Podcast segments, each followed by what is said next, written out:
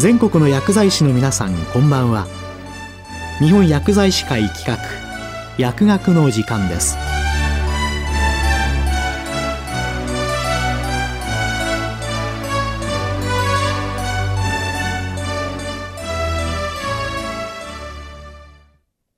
今日は厚生労働省アワー最近の薬事行政について。厚生労働省医薬生活衛生局監視指導麻薬対策課山中慎太郎さんにお話いただきます。厚生労働省医薬生活衛生局監視指導麻薬対策課の山中と申します。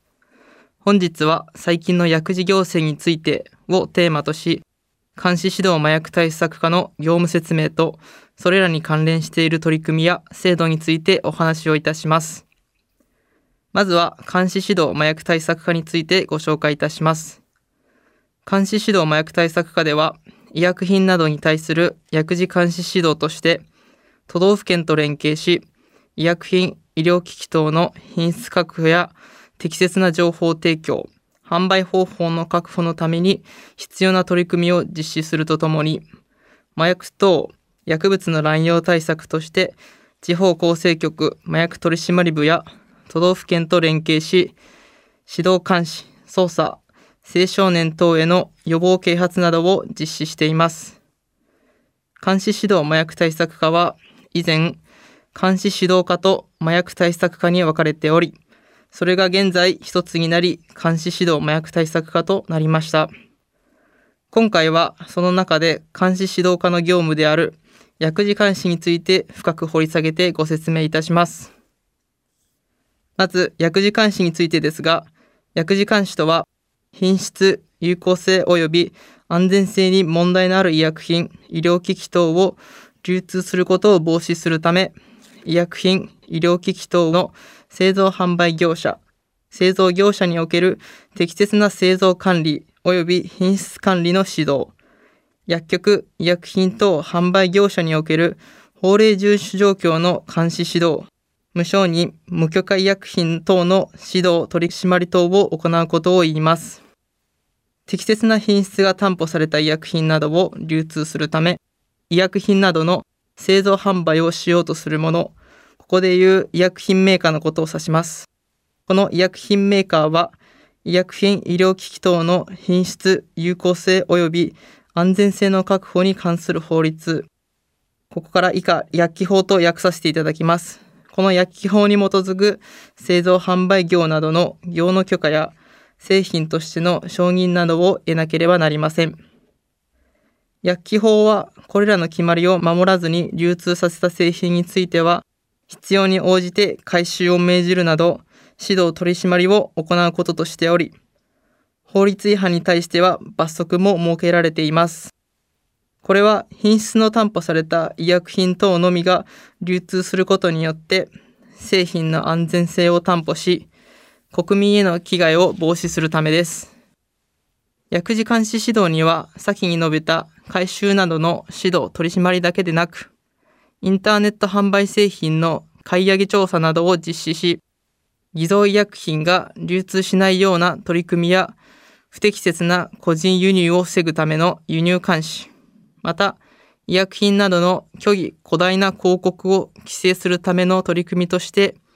医療用医薬品の販売情報提供活動監視事業を実施しているなど幅広いものとなっております。最近ではインターネットなどで購入された無承認医薬品等健康食品の健康被害として医薬品成分であるシブトラミンが検出された例がありました。まずは無承認、無許可医薬品に対する監視指導麻薬対策課の取り組みをご紹介いたします。無承認、無許可医薬品に対する取り組みとして、平成23年からインターネット販売製品の買い上げ調査を実施し、販売実態の把握やそれに伴う国民への注意喚起、違法な販売サイトについては、レジストラなどにサイトの閉鎖を要請しています。実際の調査の概要は、海外で流通している医薬品について、インターネット上の個人輸入代行サイトなどで販売されていた製品を購入し、国立医薬品食品衛生研究所で分析を実施します。医薬品のみならず、この他にも危険ドラッグや健康食品についても調査を実施しております。その結果の概要として、平成26年度から令和元年度に海外医薬品と称する製品168製品を買い上げ、そのうち11製品が標榜と異なる医薬品成分の検出や表示されていた医薬品成分の含有量が少ないことが確認されるなど、偽造医薬品の疑いがある製品であることが判明いたしました。これらに対する対応として、医薬品成分等が検出された製品、偽造医薬品の販売サイトに対しては、警告メールの送信や、対応するレジストラへの削除要請などを行い、製品の販売及び広告が中止されるよう指導取締りを実施しております。また、平成25年からは、怪しい薬物連絡ネットの設置や、厚生労働省ホームページへの通報用メールアドレスを設置し、ホームページやコールセンターなどを通じた情報収集、情報提供、注意喚起を行ってきました。さらに、平成26年からは、インターネットパトロール事業として、国内外のインターネット販売サイトに対する能動監視や違反サイトについては、レジストラなどにサイトの閉鎖要請を行っているところです。次に、医薬品等の広告規制についてご説明いたします。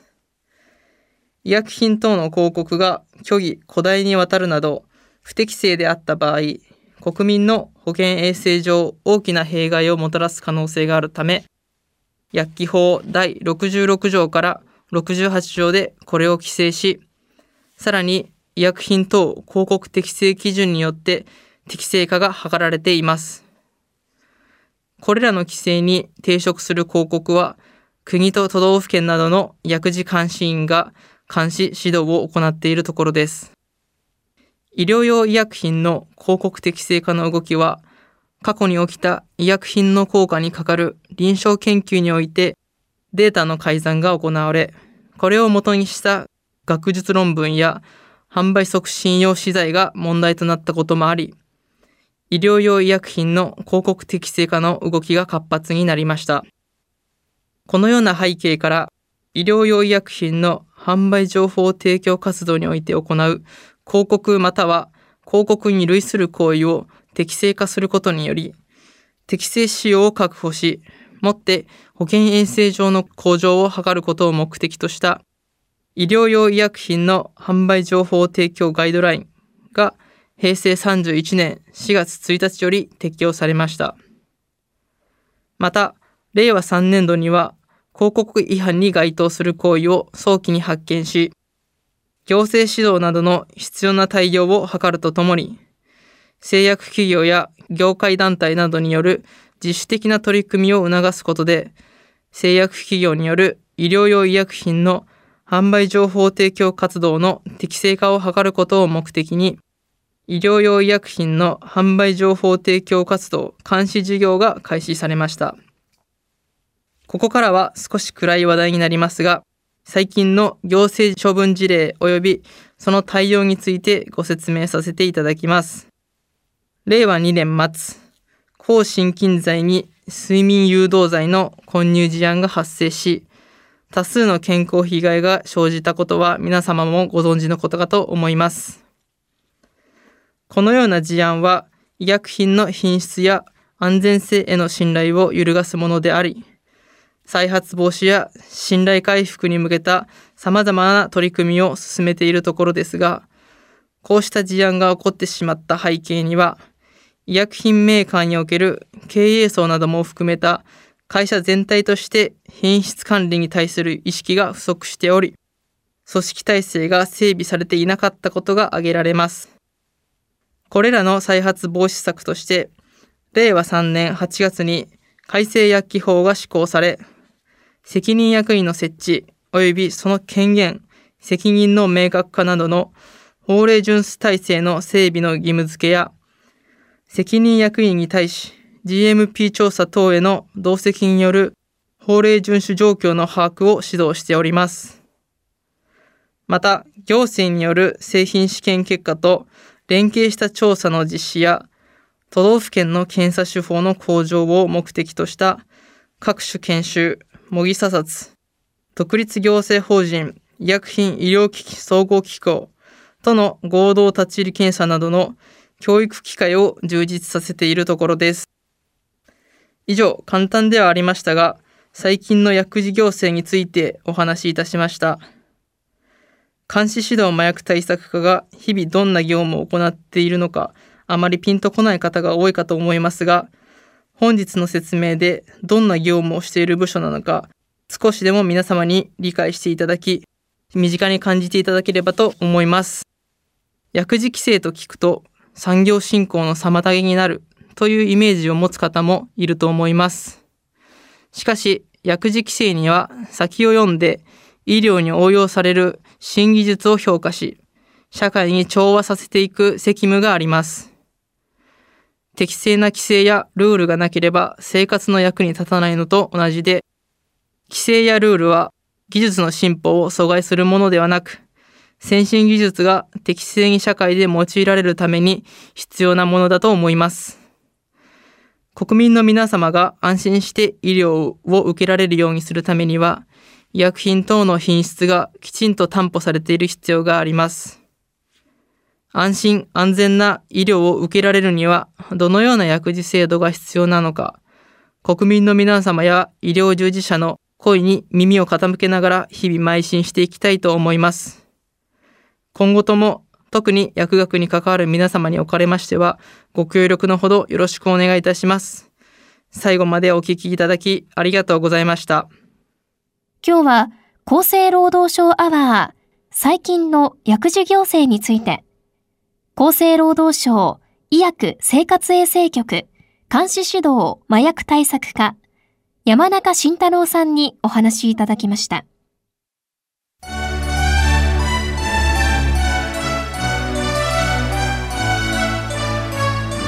日本薬剤師会企画薬学の時間を終わります。